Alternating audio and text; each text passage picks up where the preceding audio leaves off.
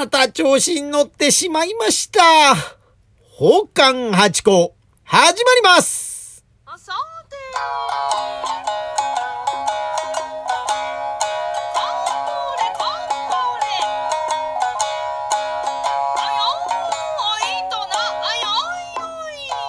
宝冠八甲は CM キャスティングのプライスレスの提供でお送りいたします。画面中央にありますハートマーク、ニコちゃんマーク、ネギマークを連打していただけますと、リアクションがこちらに伝わります。ぜひぜひお気軽に連打してみてください。また画面中央、右側、フォローマークをタップして、ぜひぜひこの番組フォローしてみてください。というところで、改めまして、松野屋八甲でございます。ねえ、前回はね、あの、喋る言葉の配置を変えてみて、ちょっと気分を転換してみましたが、えー今回ですね、オープニングの曲を変えてみたというところでございますがね、この曲、えー何の曲かと申しますと、カッポレというね、まあ、宝冠の、えー得意技と言いますか。まあ、お祝いの時にやらせていただく曲でね、何回か前にカポレのお話もさせていただいたんで、もしあの、えー、何か気になることがあるというかね、ちょっと聞いてくださるとまた、えー、いいかなと思うんで、ぜひぜひ聞いてみてください。このね、曲もね、えっ、と、浅草の地方の久姉さん。が弾いてくださったもので、まあ私たちも、その、テープでやる時なんかもあるんですよ。実はイベントなんかの時ね。そんな時にこの CD というかね、このテープを使って、あの、踊らせていただくというところでございますがね、その、この久姉さんのね、あの、YouTube も前回のあのリンク、まあ今日もリンク貼っときますんで、久姉さんのね、YouTube チャンネルの方もぜひぜひご覧いただければと思います。というところでね、今日またやってしまいましたね。なんか私ってのはなんかもう反省、反省、また反省の日々でございましてね、またほんと調子に乗っちゃうんですね。今日ね、ある、えー人のというかね、まあパント前も教えた関係の役者にいいことがあったということで、まあそのお祝いを兼ねましてね、え3人ほどで、えーまあ浅草の飯田屋さんにまたいて、食事をしてきたんですけどもね。いや、でも本当にね、あのー、1階は、あいっぱいになってましてね。あのー、2階の方に私の方は寄せていただいたんですけど、2階は、あのーこう、なんていうんですかね、広々と使えてですね、人はいるんですけど、あの、だいぶこう、距離を空けて、やっぱ、そのソーシャルディスタンスを保った、え状態で、こう、営業されてて、窓も全開でものすごく気持ちよくてね。で、もう春でしょ？だから寒くもなくね、非常にいいですね。だから、飯田屋さんぜひ皆さん行ってみてください。ねえ、本当おすすめですよ。で、今日もね、行ったのはね、えー初めての子たちと行ってきたんですね。えーだから、あ、土壌初めてです、つってね、開きと丸があってね。丸の方はもう煮てきますんで、あの、すぐそのまま食べられるんですね。で、あの、開きの方はもう本当に、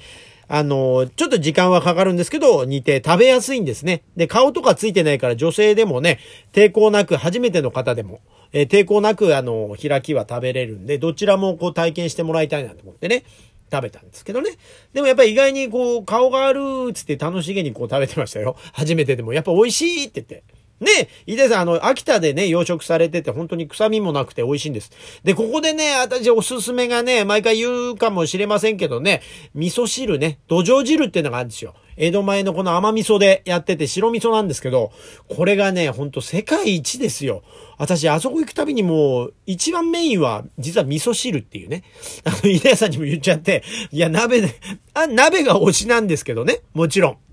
ですがね、あの、土壌汁、ぜひぜひ浅草行った時、飯田屋さんの土壌汁食べてみてください。ランチでもやってますんでね、本当にあのー食べやすいです。ご飯と味噌汁さえあればもうお腹いっぱいになるというようなことで、もでももちろん、あの、唐揚げとかね、うざくとか、まあ、うなぎも美味しいんですよ、かば焼き。これがね、土壌屋さんなんですけど、かば焼きも非常に美味しいです、うなぎのね。で、土壌もかば焼きあります。ちっちゃいんですけど、それがこう、ザクになってね。いや、だからもう何食べても美味しいんですけどね。で、その飯田屋さん行ってきまして、まあね、一人で喋りましたね。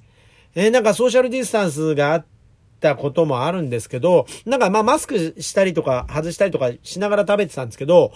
うん、やっぱりね、若手の子じゃないですか。だからやっぱなんか話を聞いてくれんですね。やっぱ嬉しいもんですね、こうやってね。なんか久々になんか人と会ったという感じもしたんでですね。あのー非常になんか楽しく喋っちゃって。でもなんか思うんですよね。うん、なんかもう結構自分も私もね、なんかいい年になってきまして。で、若手の子といると、なんか随分やっぱり、えー一応話は振るんですけど、やっぱメイン私が喋っちゃうっていうね。ちょっと反省しましたね。だからね、うーん、なんか、1時間とか1時間半ぐらいの食事でさっとだったんですけど、なんだかんだまあ、私がバンバンバンバン喋っちゃってですね。だからこの子たちも今、なんか辛いかなというのは心の中で思ってるんですよ。で、たまに、どう、もう帰りたい、大丈夫？っていうのは聞いちゃうんですけど、なんか、やっぱりなんか、いやいや、そんなことないって言ってくれるんでね、なんか楽しく、うー接待をしていただいちゃいましたね。ええもうありがたいもんでね、やっぱ気持ちのいいもんですね。若手っていうのは、はいはいって聞いてくださるのはね。まあその後じゃあ浅草ちょっとだけ散歩して腹ごなしに行こうかなんつって。あ、そうそうそう、それでもね、あの、飯田さんね、今日ね、和歌がね、いつもなんか、よくしてくださるんですけど、今日ね、私初めてのもの食べました。あの、今日ね、特別に入ったんだって言って、あの、クジラクジラのね、あの、唐揚げになってるもの。これあの、タスタ揚げっつってね、これは食べたことあったんですよ、私もね。うん、で、好きです、あれはね。で、私の世代だとやっぱさすがに給食に出たって記憶はないんですけど、あのー、大和煮つって缶詰でよく食べてたんですね、クジラは。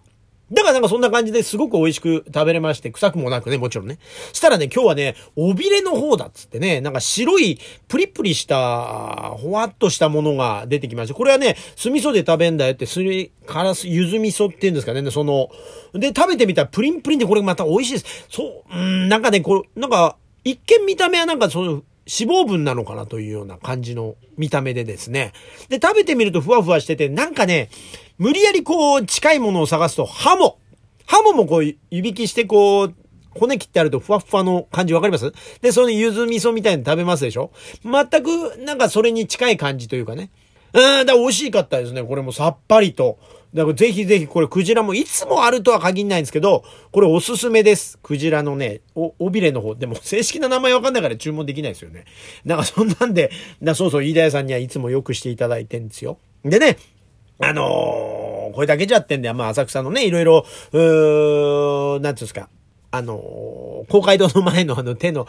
あのー、犯行じゃないですけど、あんじゃないですか、道端の手形。手形ですよ。あれも今やっぱ、そのコロナの時期ですから、ソーシャルディスタンスというか、直接あの、あそこで手で、あ、こんなに誰々さんは手が大きいんだとか、小さいんだっていうのをはめて楽しんだじゃないですか。でもそれが今できないようになってるんですね。やっぱ直接触れないんだ、あの棒で仕切られてて入れないっていうか乗れないんで、その上にね。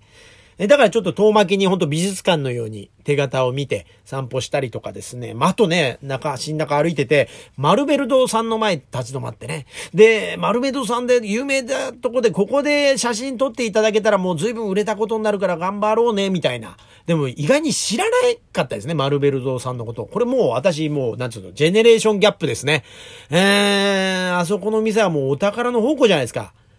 あの、西城秀樹さんのとかね、ジュリーのとかね、もっと前の歌舞伎役者さんの、うーみたいなものもあったりなんかするんで、掘り出し物があって、あそこいつも行くと楽しくてね、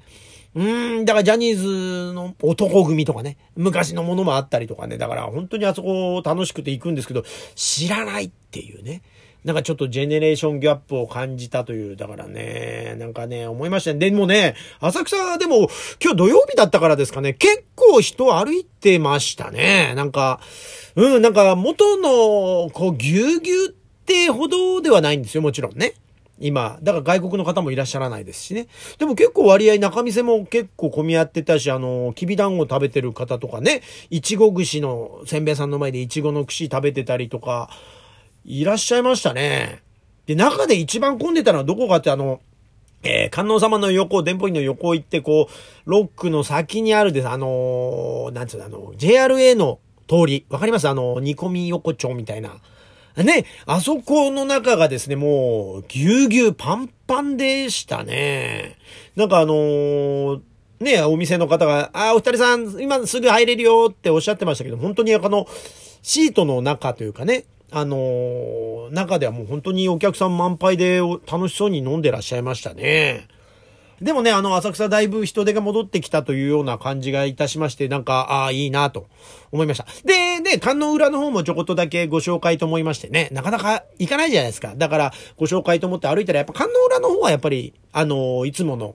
知る人ぞ知る感がありまして、人がいないわけじゃなくて、もちろんね、有名店の前には人が、ワンといて、えーという感じだったんですけど、なんか静かな穏やかな感じがあって、やっぱり観音、ね、今、奥浅草って言うんですか観音裏と、あのー、浅草寺ってのはやっぱこうね、表裏ですごくやっぱ好きな場所だなと思ったりしました。ねえ、でもね、やっぱりこう、後輩のみんなといると、お気持ちよくなって調子に乗っちゃったなと思ってね、なんかちょっと反省反省で、いつの間にか自分もそんなことになってんだなと思ってね、気をつけなきゃと思ったお話でございました。また、えー、来週よろしくお願いします。ありがとうございました